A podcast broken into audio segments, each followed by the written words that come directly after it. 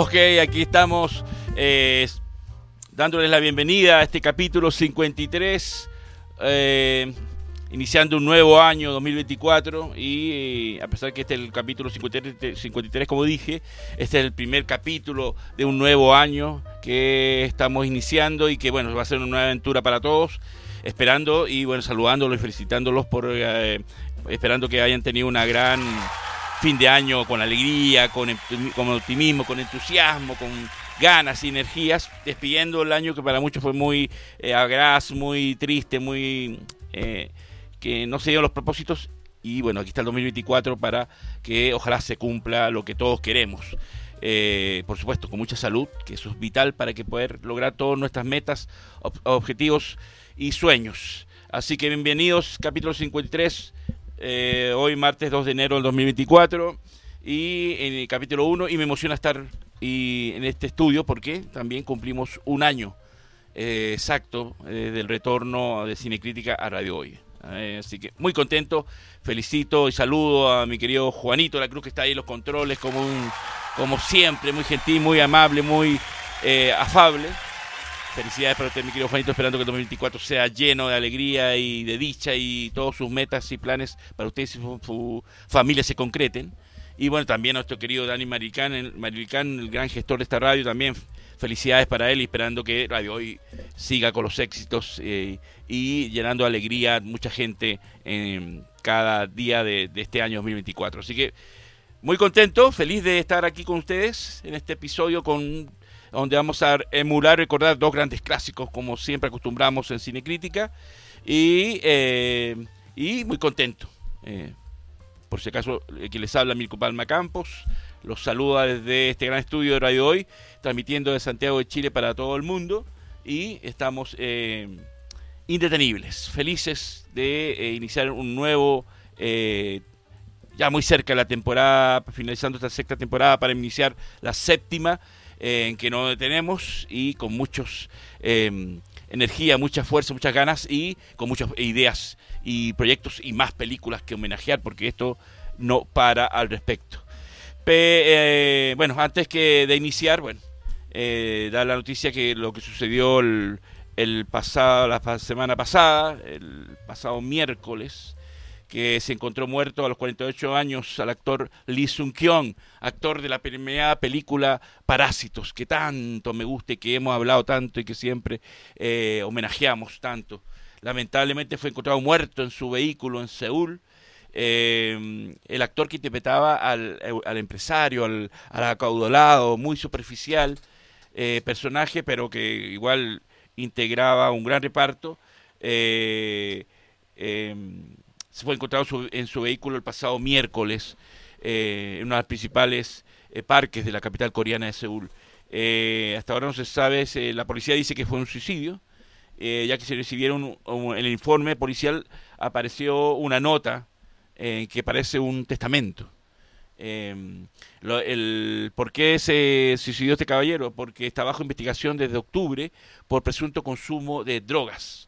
Eh, ¿Y esto por qué? Porque en Corea son muy estrictos y muy eh, condenatorios con el consumo de drogas a todo nivel. Eh, si en Corea te, sorprenden consumiendo marihuana, que en otros países está más liberado el, consumo, puedes ir varios años preso.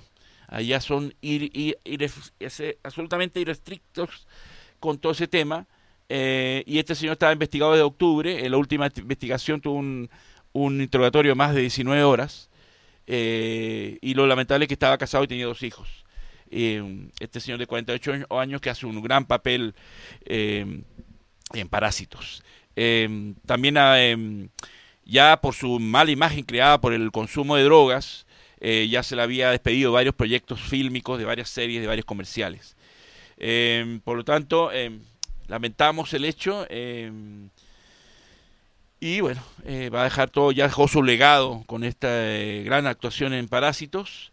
Y, bueno, lamentamos estas noticias que, que bueno, van enluteciendo el, mundo del cine.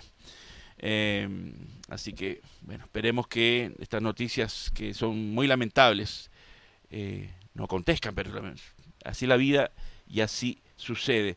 Por supuesto, eh, ha provocado, provocó y ha provocado y sigue provocando fuertes reacciones en Internet. Eh, actores, actrices que han compartido en películas. incluso el gran Bon Joon-ho, el gran director que lo, lo que trabajó con él, Parásitos, también está muy consternado y, y bueno, toda esta noticia que nos tiene a todos impactados. Pasa sus restos al gran actor eh, Lee Seung-kyung, hombre joven, talentoso, gran eh, actor, porque en Parásitos hace un papel magnífico como todos, pero bueno, eh, lamentablemente no pudo seguir con esta... tal vez sabía que lo que le venía era terminar preso, condenado muchos años, y bueno, tomó la decisión equivocada, pero está el, precio de la fama y todo lo más que pasa la cuenta, ¿no? Los egos y todo, sobre todo actores conocidos, sobre todo con, como él en, a nivel mundial, por Parásito y otras películas. Así que, bueno, lamentable el hecho de que nuestro querido eh, Lee Seung-kyung falleció la semana pasada y pasa sus restos. Muy bien, después de dar, eh, comentar esta noticia que tenía que hacerlo, eh, por, por, el hecho que, como digo, Parásito para mí una película muy importante.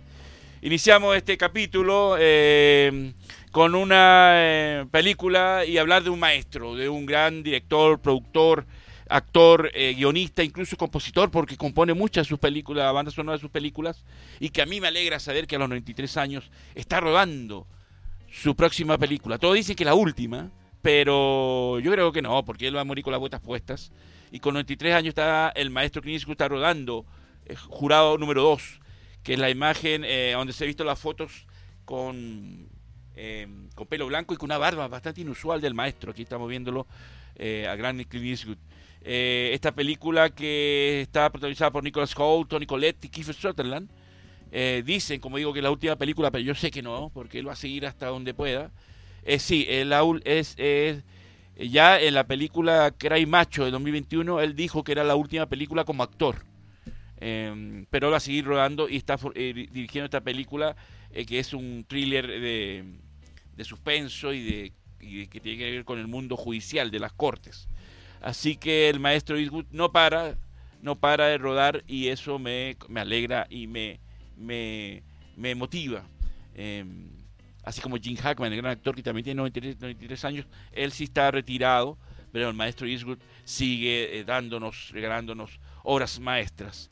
Y como esto, eh, quiero hablarles hoy de una película que es una de mis favoritas, que siempre que puedo la veo y que me enaltece, me, llena de espíritu de alegría, como es El Gran Torino, que el pasado 12 de diciembre eh, cumplió 15 años de su estreno. Se estrenó un 12 de diciembre de 2008, llegó a los cines esta película que es maravillosa, que es hermosa, que es una película con una trama muy simple, y que se las recomiendo en estos días eh, que iniciamos el año y que estamos em, muy concentrados, enfocados en cómo nos va a ir. Esta película te enaltece el espíritu, el alma y los sentimientos. Em, Gran Torino y que se convirtió en unas obras maestras con ese estilo tan particular de este legendario actor y director.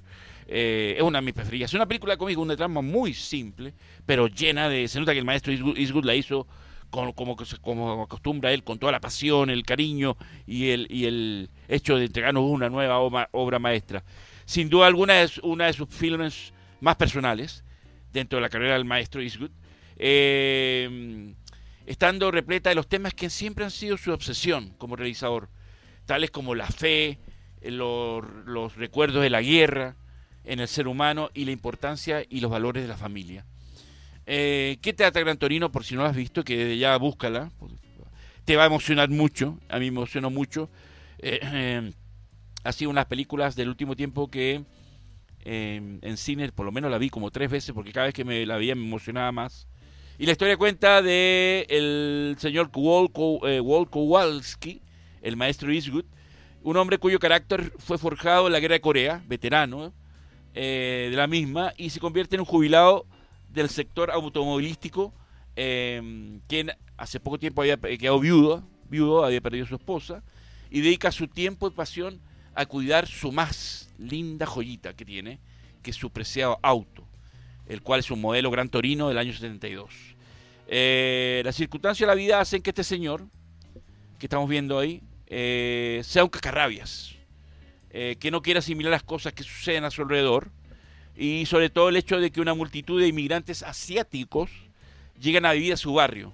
Em, pero ciertos acontecimientos hacen, y esos acontecimientos son muy, muy importantes y muy trascendentes en la película, hace que replantee su forma de pensar. Por supuesto no les voy a hacer el, no les voy a hacer el spoiler del final porque lo que les puedo decir con un final muy a lo Eastwood, lleno de sentimientos, muy emocionante, muy emocional y muy cautivante eh, y que no te deja indiferente totalmente. La perrita que estamos viendo ahí en la película, en la, en la, vida real, para ese momento, era la mascota de la familia de Clint Eastwood, eh, que fue entrenada por el mismo maestro y, eh, atiende a, a su órdenes a la perfección. Ella tiene varias escenas y es muy tierna y, em, y por esa razón eh, tiene tanta buena empatía porque es la mascota de la película. Casi siempre los directores utilizan sus mascotas. ¿ah? ¿Recuerdan la escena final de Terminator 1 cuando Sarah Connor está en el jeep, camino ahí en medio del desierto y hay un pastor alemán?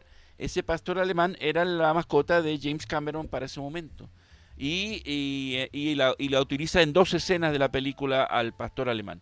Bueno, esta perrita eh, tiene eh, un gran papel en la película, muy importante, y bueno, nos roba el corazón absolutamente porque eh, es muy buena actriz, por cierto, y hace un papel muy, muy enternecedor.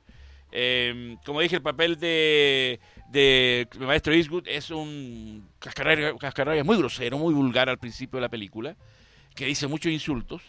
Y, eh, y bueno, uh, y que eh, son insultos eh, mucho improvisados por el mismo Clint Eastwood. Eh, pero ahí va pasando que cuando llegue conoce a estos asiáticos que llegan de vecinos, acontece algo que hace que ellos se vayan a juntar, a unir, y poco a poco van, él va cambiando su forma de ser. esta, esta ha sido la película que menos tiempo le tomó filmar al maestro Eastwood ya que son, tan solo lo hizo en 33 días. Su presupuesto fue de 25 millones de dólares, siendo un éxito financiero porque recaudó más de 300 millones, eh, merecidísimos. Y lo que terminó que, eh, y lo que muchos directores hacen estas películas para recaudar eh, fondos para hacer otros proyectos que quieren también recaudar. Y con la ganancia pudo filmar otros proyectos como Invictus, la película que protagonizó con Matt Damon y Morgan Freeman, donde Morgan Freeman interpreta a, al, al presidente Nelson Mandela. Eh, muy buena película que trata sobre un, un partido de, rugby, eh, entre otras cosas más. Eh, por supuesto, la gran estrella de esta película era, y el único actor reconocido de todos los que vemos en pantalla es Clint Eastwood, ya que el director quería que sintiéramos que la sensación de que, Walt, de que Kowalski, el personaje de él, eh, se sintiera rodeado de extraños, de personas que eh, a él no le entregaban eh, mayor interés o atractivo estar codeándose con ellos. Clint llamó, el maestro Clint Eastwood llamó a su personaje Walt Kowalski en honor a un luchador canadiense llamado Walter Kowalski, conocido por interpretar el rol de un villano con mal carácter en las peleas de WWF. ¿ah? De ahí sacó el nombre del gran maestro.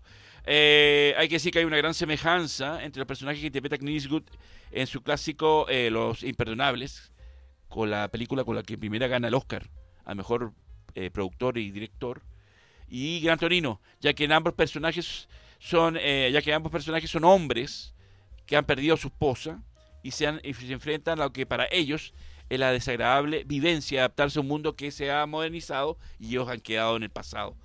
Eh, Hoy en día el, vehículo usado en la película, que es gran protagonista, por supuesto, y que es el foco de todo el drama, eh, reposa en los museos de auto icónicos de Warner Brothers.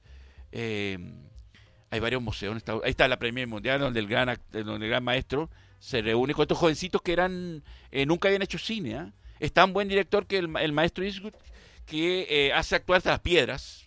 Hasta yo creo que esto mis lentes lo hace actuar bien. Y eran jóvenes que sin experiencia actoral y actuando de una manera tan, tan genial y tan convincente que se debe a este caballero, que es un capo y que por Dios que viva 93 años más. No nos puede dejar el maestro Eastwood. Y como decía, eh, eh, Warner Bros. tiene un museo de autos icónicos y ahí está eh, el Gran Torino junto al Batimóvil y a, otro, y a otros varios autos de las películas James Bond. yo lo que sí tengo claro que yo tengo que, antes de morir, yo tengo que ir a Los Ángeles a visitar el museo de la Academia de Hollywood porque he visto imágenes espectacular.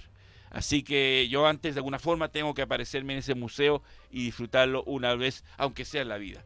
Eh, bueno, el maestro Eastwood ha dicho que esta es una de las películas más, más, personales, sin duda alguna, más íntimas, y además es una de sus favoritas de su carrera como tanto como actor y como director. Y ahí coincidimos con el maestro Eastwood. También es, esta es una de las películas que yo siempre, a toda hora, y donde me pilla el momento que pueda ver, la veo completa. Porque me emociona mucho, es muy, es muy hermosa la película.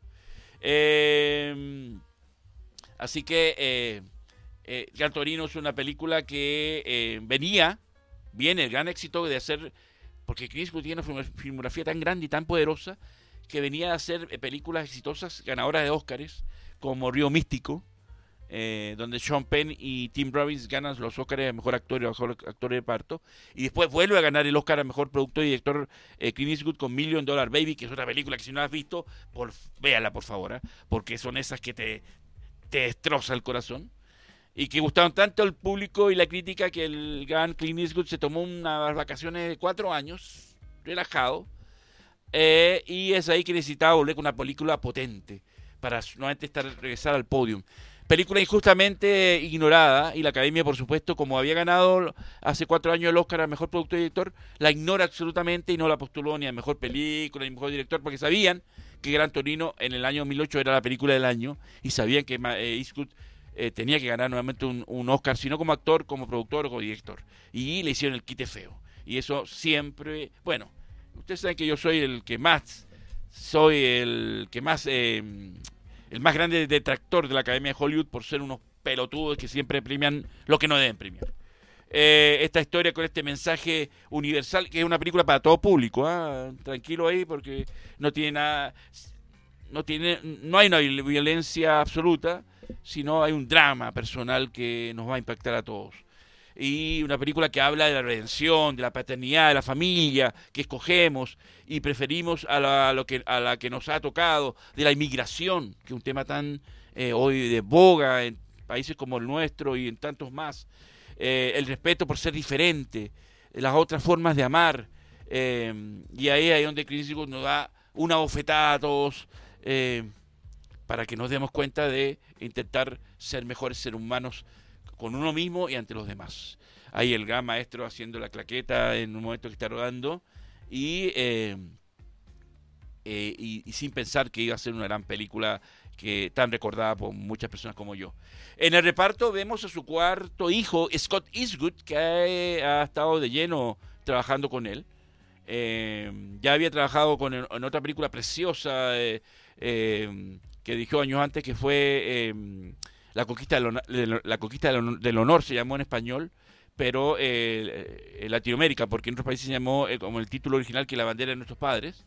Y también la música cuenta con Kyle Eastwood, que es su hijo mayor, que trabajó junto a Michael Steen componiendo eh, la música. Kyle también ha trabajado con, componiendo solo y con Clint Eastwood varios de las últimas películas. ¿ah? Ojo ahí. Y, por cierto, detallen que al final de la película, los créditos, eh, Clint Eastwood canta un poco el tema central, que es precioso, que el tema original lo canta el gran vocalista Jamie Cullum, que es un cantante tipo em, em, de, música así muy jazzística, y, em, y que es el tema muy precioso y la música es muy genial. bueno, trabajó con su equipo técnico como de siempre, como director de fotografía Tom Stern, que ha estado en, es como Ralph Richardson de, de Scorsese, eh, es como el, Janusz Kaminski de Spielberg, es, que ya son gente que ha trabajado toda la vida con él, eh, quien, con quien dirigió la fotografía de Río Místico, Million, Million Dollar Baby, Cartas de Iwo Jima, eh, de Conquista del Honor y otras más. El guion lo firma Nick Schenk y la primera vez que trabajaban juntos y el resultado fue tan bueno que lo repitió en La Mula, que es otra gran película que recomendamos, y Cry Macho, que es otra película hermosísima, que es una película para muchos menor, pero una película con gran mensaje, con un Eastwood anciano, pero poderoso absolutamente. Eh, Shen, el, guionista, es uno de los más aclamados y ha hecho los guiones para películas como El Juez y capítulos de series como Manhunt y Narcos. Eh, por supuesto, el maestro Eastwood llega todo el peso de la película sobre los hombros y el resto de los actores, como dije, no son tan conocidos y, eh, y son actores que han aparecido en series pero con papeles eh, secundarios. Eh, una película realmente que eh, siempre rescato, que siempre digo que la, que la, que la vean, que en familia, para que el mensaje muy fuerte, muy impactante. Como dije, el hijo de Clint Eastwood, Scott, interpreta a, a Trey, un personaje secundario, y, y, además en el casting los asesores, porque los, los, los, vecinos asiáticos son de un de una etnia llamada Hmong y eh, los asesores ayudaron con el diálogo, el vestuario y los elementos de, de diseño de producción y, y, el, y Eastwood contrató a varios numerosos ayudantes y artesanos Hmong para que trabajaran en el equipo, ¿eh? porque ahí eh, muestra las costumbres, el vestuario, las comidas que tenían ellos. ¿eh? En cada aspecto de la producción, la comunidad Hmong en conjunto contribuyó tremendamente a, darle ese toque auténtico al proyecto. Eh, es muy interesante porque él toca una cultura que en ninguna otra película se haya visto. Eh, realmente se, tratan culturas asiáticas más conocidas, pero este Monk eh, no es tan popular y ahí el maestro Eastwood la divulga para que todos aprendamos. la banda sonora es bien entretenida porque incluye un rap en lenguaje Monk y eh, que refleja la música que escuchan los personajes. Y, em, y muchos de los que presentaron a las pruebas eran raperos. Los personajes que salen aquí, como estos, estos chicos de, de, negros que vemos ahí, y los chicos asiáticos, son integrantes de grupos de rap. Eh, por eso tiene ese toque eh, muy autóctono, ¿no? porque son raperos de verdad. comenta uno de los productores, ¿no? Algunos dicen que consiguieron papeles y otros no pero todos presentaron su música y era tan apropiada que pusimos toda la que pudimos eh, dentro de la banda sonora. Eh, hay que decirlo que el tema principal de la película, que es como dije muy hermoso, está interpretada por el pianista cantante jazz británico Jamie Cullum eh, y la letra es del maestro Eastwood junto con su hermano, con su, perdón, con su hijo Kyle y, eh, y una letra muy preciosa. El final es muy hermoso, es muy lindo, es muy tierna la película. Eh, bueno, la propia conexión de, de Eastwood con los actores, que por cierto nunca más se la ha visto. ¿eh? Este son estos proyectos muy personales que estos jóvenes que no tienen experiencia no se, no se, no se dejan alucinar por, el, por la fama y el éxito y no, nunca más se le ha vuelto a, a ver en película alguna, al menos yo, ¿no? Eh, bueno, la, la, señora vestuario investigó, eh, Deborah Hooper investigó en internet y asistió a un festival Monk de esta cultura asiática donde consultó a numerosas personas para que le ayudaran a conseguir la autenticidad de los trajes. Em, eh, eh, porque sí, hay una escena que utiliza un, un, vestuario funerario y, eh, y, muy interesante descubrir y conocer. Eso es, es muy, muy rico que tiene esta película. No sé, hay una cultura que desconocemos totalmente. Em, así que em, es una película hermosísima que la historia se, se desarrolla en, en el principio el guion se desarrolla en Minneapolis, pero Eastwood pensó que el pasado Walt, un trabajador del, del automóvil durante 50 años, 50 años encajaría más con un con una ciudad como Detroit, Michigan, que es la ciudad del motor. Vamos ahora a nuestro break eh, comercial y volvemos con la segunda parte de eh, y parte final de Gran Torino para seguir hablando de una película que también me encanta, como es Soy Leyenda, así que ya venimos. Compra esta radio. eh, volvemos aquí entre telones. Eh, eh, aquí la segunda parte de Cinecrítica. Eh, estábamos hablando porque se juega hoy el loto, así que nunca sabemos si de repente nuestro querido Juanito es millonario, no lo sabemos. Así que hay que estar, hay que estar pendientes. Muy bien, eh, aquí en Santiago se juega, como dije, el loto y esperemos que la gente que gane sea muy feliz y no se vaya loca gastando, a pesar que la mitad de lo que gana se lo llevan los impuestos, pero pero te queda algo. El servicio de impuestos sobre la renta siempre se halla a la mitad. Eh, por eso que los premios son tan grandes. Porque oh, y uno piensa que todo el dinero de uno. No, mentira, la mitad es para los impuestos. ¿sí? Y lo vuelven en mayo. Y, todo lo vuelven en mayo, exactamente. Si ganas mil millones, vas a tener 500, porque la mitad es, es así, tal cual. Ah, busquen la, la, serie de televisión de los 70, 80 que se llama Lotería, que te explica muy bien todo, y donde todos los ganadores ganaban, eh, recibían 40, 50 millones y después venía el, le dan un sobre, es muy buena esa serie, ojalá esté en YouTube y le dan un sobre que eh, le dan el cheque y la gente queda alucinada y después venía detrás, al lado del, representante de la lotería venía el, representante del impuesto sobre la renta y le daban una tarjeta le decía, después hablamos del premio, ¿ah? así que como diciendo, bájese la nube porque la mitad para nosotros. Eh, gran serie de lotería, muy buena serie. Bueno, escuchamos, volvemos de la segunda parte eh, del programa. Eh, con después del break comercial. Escuchábamos el tema señora Robinson, Mrs. Robinson. Eh, muy agradecido nuevamente por el capítulo de la semana pasada, que fue, ha sido muy bienvenido, donde hablamos de, del graduado y Fiesta por la Noche. Y yo dije la del capítulo de la semana pasada que íbamos a poner los siguientes capítulos temas de la banda sonora graduado, que es muy buena. Y esta es la única canción que se compuso originalmente para la película, escrita por el gran Paul Simon y cantada por ese dueto, eh, estadounidense maravilloso que es Simon y Garfunkel.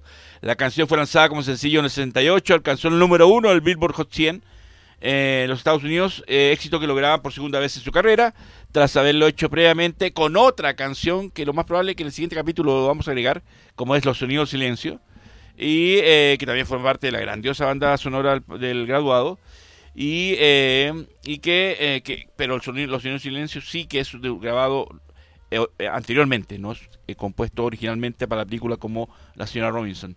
Em, un año después la canción, esta Mrs. Robinson apareció en el álbum Bookends y recibió el premio como canción, canción del año, colaboración del año para el dúo en el año 69.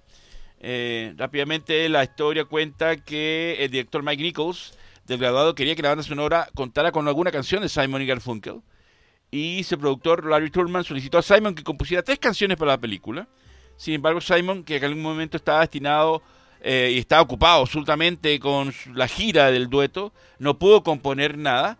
Eh, y cuando Nichols solicitó a Simon que le mostrara sus composiciones, Simon solo tenía una canción que trataba sobre Eleanor Roosevelt, em, que es, eso sí es cierto, el, tema original está inspirado en la ex primera dama, la esposa de Franklin Delano Roosevelt. Y por eso que habla Joe DiMaggio y todo en la letra. Y tras escucharlo, eh, Nichols le dijo a Simon, eh, esta es la que me gusta. Así que la quiero para la película. Así que la canción es sobre la señora Robinson, eh, pero la otra. Pero quedó tan bien adecuada que uno piensa que es por la película, pero es la única en realidad que es eh, adaptada en cierto modo para la película eh, de manera original. Las otras están tan bien seleccionadas que a pesar que son de álbumes anteriores, eh, es como que si verdad que los habían compuesto especialmente para la película. Y ahí está la grandeza del director Mike Nichols. Así que ahí está Mrs. Robinson en nuestro intermedio musical que siempre y hasta el día de hoy hemos cumplido desde el capítulo 1 y hace un año eh, que hemos puesto siempre temas que tienen que ver con películas, sean originales para la película o adaptadas, pero que forman parte de una banda sonora. Eh, y para despedir el tema de, Gran Torino, eh, como dije, la película costó con un presupuesto de 33 millones y en taquilla arrasó recaudando más de 300. la buena acogida que la película tuvo en la crítica del público contrastó con la frialdad de la que fue recibida la temporada de premios, y eso me molesta mucho, nuevamente lo, lo digo. En los Globos de Oro solo tuvo una nominación a Mejor Canción, y eh, interpretada por eh, eh, Jamie Cullum, que es un cantante estilo Michael Bublé. Es muy parecido al timbre de voz, yo pensé que era Michael Bublé y no, es Jamie Cullum, que es muy bueno también. Y en el Oscar ni se mencionó, y eso es una falta de respeto absoluta para una gran obra maestra. no tuvo ninguna. Son esos, esos descaros, como pasó ahora con Napoleón, que los Globos de Oro le hizo el quite feísimo eh, y que siempre pasa, lamentablemente siempre pasa. Eh, y bueno, eh, ese año los gustos de Hollywood fueron por otro lado y optó por películas como Quien quiere ser millonario, que fue la que ganó el Oscar, de Danny Boyle, El curioso caso de Benjamin Button, Milk, El Batman, El Caballero Oscuro y Wally. faltaba, sin duda alguna, para que para mí superior a todas estas, que es Gran Torino. Eh, pero, igual la película se llevó premios relevantes en Europa. En Europa sí le echaron más, la valieron más. Eh, ganó el César del, del cine francés, que es como el Oscar. Y el David de Donatello, que es como el Oscar italiano, en la categoría de mejor película extranjera. Así que ahí compensó que el, dos de los premios más importantes del cine europeo la premió como mejor película extranjera y eso ya es un reconocimiento a la obra y gracias al gran maestro. Además, el American Film Institute eh, eh, la incluyó en la lista de 10 mejores películas del año, del año 2008, eh, sin duda alguna lo merece. Es una de mis favoritas, por esa razón tienes que ver El Gran Torino. así que ahí despedimos este homenaje a esta película que cumplió el 12 de diciembre, 15 años de su estreno. 2008 fue el año que al maestro Eastwood le hicieron el quite muy feo la academia, porque por lo menos los, europeos lo reconocieron como una gran película que es. Y esa película se deja ver ¿ah? en tanto las plataformas, eh, en cable siempre se deja ver, en señal abierta de en cuando se aparece. Es una película absolutamente maravillosa que no puedes dejar de, lado.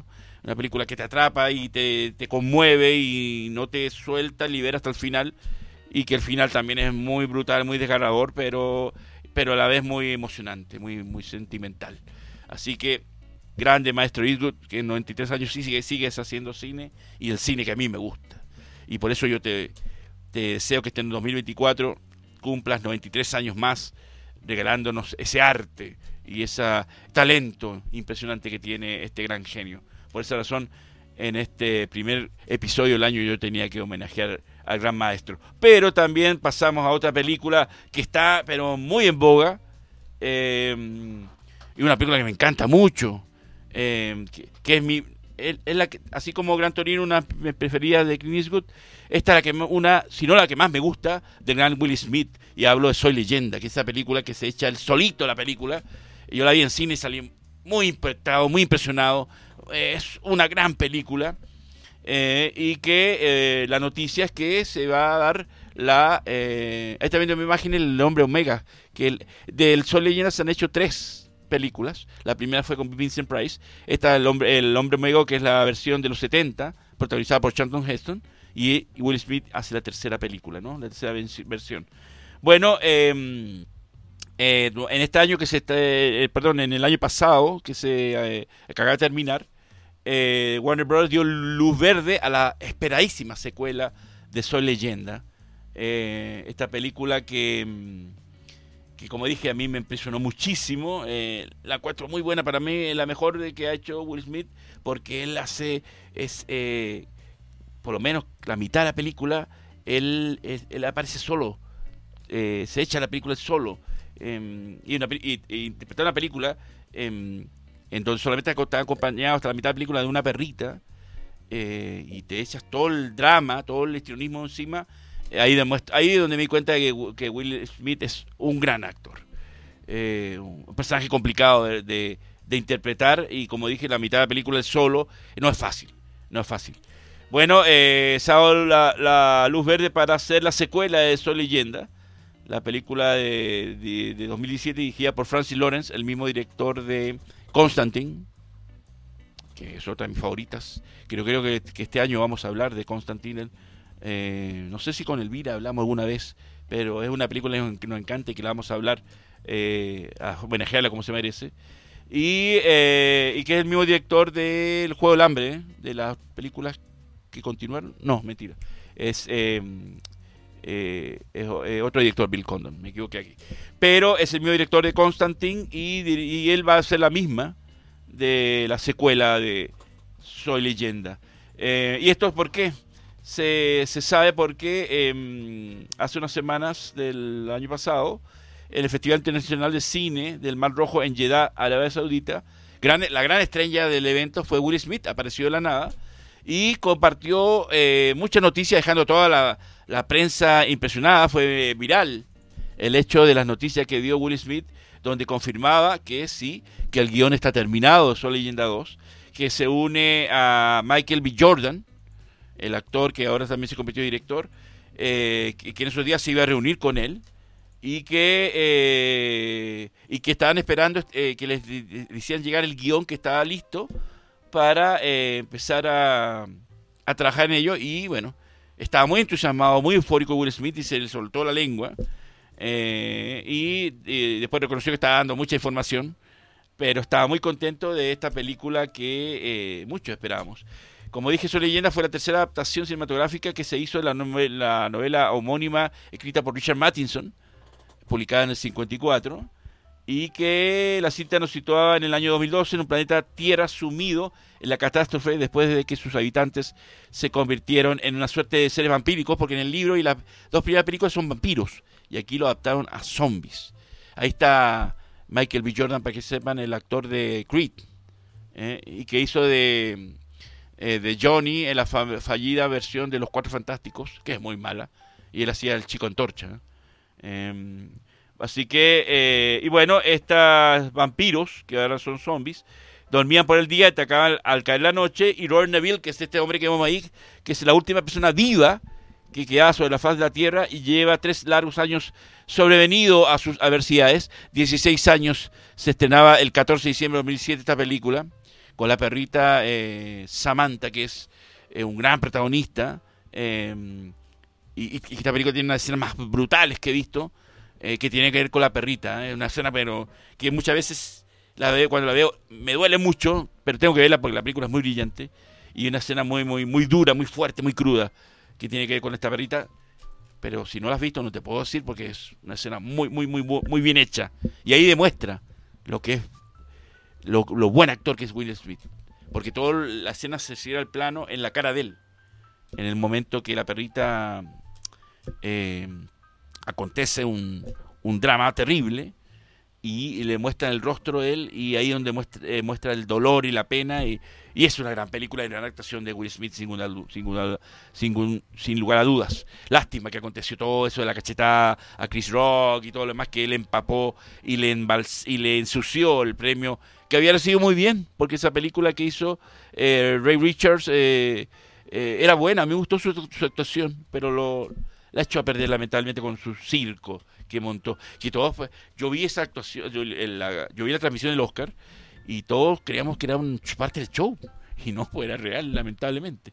Bueno, eh, Robert Neville, que pasó tres años sobre, venido a sus adversidades, pasó de ser un científico intentando detener la expansión de un virus creado por el mismo ser humano, es el mayor drama de la película, entre otras, eh, a un superviviente en un futuro apocalíptico inmune a él. Eh, el personaje de Will Smith intentaba dar consignos de vida inútilmente mientras seguía estudiando cómo devolvérsela a las personas infectadas. Es así que em, se viene esta producción con Will Smith que em, y es ahí que eh, para los que han, visto van a decir eh, ¿por qué Will Smith vuelve a la segunda? Bueno, porque hay un final alternativo que aparece en el DVD y en el Blu-ray, pero está disponible en YouTube. Y ahí ellos se van a sumar al final alternativo para que el personaje de Will Smith pueda volver a aparecer. Em, a mí me gusta más el final original, que es muy, muy notable, muy bien hecho. El final alternativo no me gustó mucho, pero por el, por el, por el hecho para que pueda aparecer la segunda parte de Will Smith, se tuvieron que acoger a esta versión eh, que aparece en el Blu-ray y, el, y en el DVD y, em, y que bueno, ahí hace pie para que eh, el personaje pueda acontecer en esta segunda parte de su leyenda. Eh, esta escena también es muy, muy, muy, muy brutal. la perrita también hace un gran papel. que por cierto, Abby se llama la perrita, la, el verdadero nombre, y Will Smith se encariñó tanto con ella que la quería comprar para tenerla en su hogar con su familia y le ofreció muy buena plata al entrenador. Y el entrenador dijo, no, no, no puedo porque la perrita tiene otros contratos y yo, él me hace ganar dinero, así que a pesar de su buena, buen dinero, yo eh, trabajo con ella y, y la necesito para mí, para, para poder eh, seguir en, la industria. Y, pero Will Smith insistió mucho y quería, ¿verdad?, quedarse con la perrita. Eh, esta escena es muy brutal, señores. No, no la puedo contar porque si la, no la has visto, y ahí está el rostro de Will Smith eh, con un dolor así contenido. Es muy buena. La banda sonora James Newton Howard es preciosa, es una de mis favoritas de este compositor. Em, es muy fuerte, muy poderosa, pero para mí es muy emocional y muy sentimental. Eh, es una película poderosa y grandiosa. Y veremos qué pasa con esta Soy Leyenda 2, que eh, espero. Tiene el mismo director y tiene el protagonista. Así que todo depende del guion. Que sea un guion óptimo, eh, notable. Em, así que veremos qué pasa. Seguramente la van a empezar a rodar este 2024 y el 2025 estará lista. Esperemos. Bueno, eh, sí, este fue un éxito eh, comercial absolutamente, superó casi los 600 millones de dólares en taquilla y, y mucha gente, como dije, espera, nos quedamos esperando esta secuela. Eh, que no terminaba de llegar, pero ahí está la noticia que un exaltado Will Smith no se pudo morder la lengua.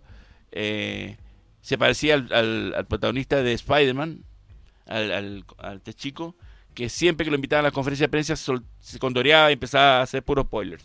Esta vez Will Smith se, emocionó y bueno, bueno, Will Smith hoy necesita proyectos que lo vuelvan a hacer el actor exitoso.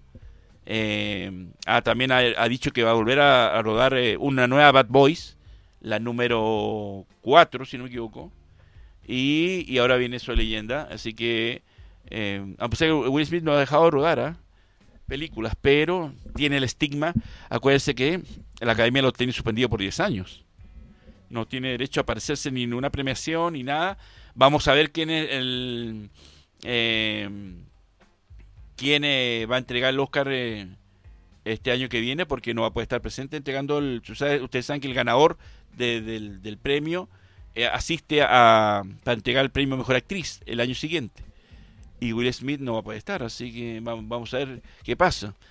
la vida con, la, últimamente la vida de Will Smith ha sido muy controversial con su esposa, eh, a pesar de, que ellos reconocieron que tenían un matrimonio abierto, que el ex amante de la esposa había escrito un libro contando sus experiencias eh, sexuales con su con su, la esposa de Will Smith, eh, y que el libro, por supuesto, ha sido un éxito este hombre que ha sacado provecho como tú pasa todo en los Estados Unidos. Y em, y ahora eh, publicó unas fotos hace, unos el año pasado donde aparece como muy pegado a ella y toda la gente le decía, le comentaba, pero estás loco, esta mujer ha hecho lo que quiere contigo y tú la perdonas.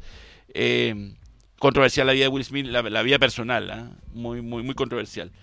Bueno, eh, como dije, esta película está basada en la novela de ciencia ficción del mismo nombre escrita por Richard Matheson, publicado en 54, es de tercera adaptación, ya que previamente llegó a los cines en el 64 con Vincent Price, como el último hombre de la Tierra, y el 61 como el hombre Omega, con Charlton Heston.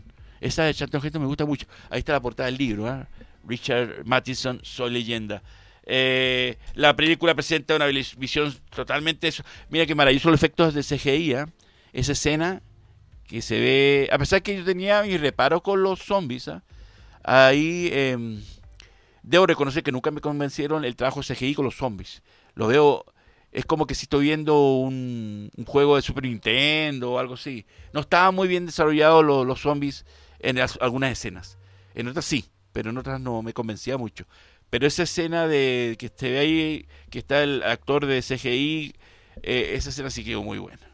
El hombre Omega con Charlton Heston la, recomiendo. Anthony Surf también aparece como el líder de los, de los vampiros. Y eh, y que y también fue exitosa el, el, Hombre Omega en, los principios de los 70 em, hay que decirle que también, por supuesto, como pasa y como acontece en estas películas, no siempre Will Smith era el actor convocado, sino que se incluyó a hombres como Tom Cruise. No sé, Tom Cruise, y bueno, Tom Cruise siempre si es bien dirigido va a cumplir. Eh, Mel Gibson bueno, él hizo ya Mad Max, que también es un personaje muy post-apocalíptico. Podría haber sido. Pero Michael Douglas, no sé. Estuvieron, pero ninguno le, aceptó. Menos mal que Will Smith dijo que sí. Y, eh, y, nos entrega una, para mi gusto, mi película favorita como actor. Eh, eh, Soy leyenda. Por eso esta segunda película, eh, la primera dejó la vara tan alta que esta segunda tiene el compromiso de ser al menos igual de interesante. Bueno, como dije, la perrita Abby, que hasta el día de hoy ya está retirada del, de, los rodajes, eh, pero igualmente hasta, hasta el año pasado publicaban fotos de ella y estaba muy bien para la edad que tiene, porque es una perrita ya ancianita, pero muy bien cuidada. Y por último decirles que originalmente Will Smith eh, había hablado con el director mexicano Guillermo del Toro para que dijera la película, pero este decidió hacer Hellboy 2, El Armada Dorada, en su lugar. Eh, pero yo creo que Francis Lawrence hace un gran, un gran trabajo. No sé, del Toro haber hecho otra cosa a su estilo y no sé si habría quedado interesante. Por lo tanto, eh, por esa razón, eh, homenajeamos eh, Leyenda, eh, película que está cumpliendo aniversario en, a finales del mes del, del año pasado y por supuesto eh, esperamos ansiosos que, eh, que venga, ojalá el próximo año, la parte 2. Eh, con esto está, como dije, el mismo, el mismo director, el mismo el protagonista, el guion. Yo creo que hay parte, ahí es fundamental. Con un buen guion se pueden hacer muy buenas cosas. Con, un mal guion, pu- pu- a pesar de un buen director que haga el intento y el actor que pueda quiera salvar la película, ya son muchos los, los ejemplos. Empezamos a iniciar el capítulo final, mi querido Juanito, así que empezamos a despedir este primer eh, capítulo del año 2024. Muchas gracias por acompañarme. Espero que les guste eh, este homenaje al maestro Eastwood y también a Will Smith, eh, con dos películas que son de mis preferidas, de las muchas. Eh, ya saben, eh, a las 11 eh, la repetición después del documental estará en canal 194, 194 Sapin TV y de radio.cl la repetición y después posteriormente va a estar eh, la grabación en el canal de YouTube de Radio Hoy de, de, YouTube y perdón y de Spotify disponible para que lo puedan ver así que muy agradecido a todos ustedes con él, con él. Fel- nuevamente feliz año, que lo disfruten mucho este 2024, que sean felices y los esperamos el próximo martes con un nuevo capítulo con más homenajes eh, y por supuesto estaremos con los entretelones y los ganadores del Globo de Oro que se entrega este domingo que viene. Así que estaremos en caliente con todos los ganadores y con nuestras eh, apreciaciones y críticas, que espero que sean, no sean muchas, pero que yo creo que van a ser muchas. Paz y amor, como dice Ringo, cuídense mucho y nos vemos muy pronto.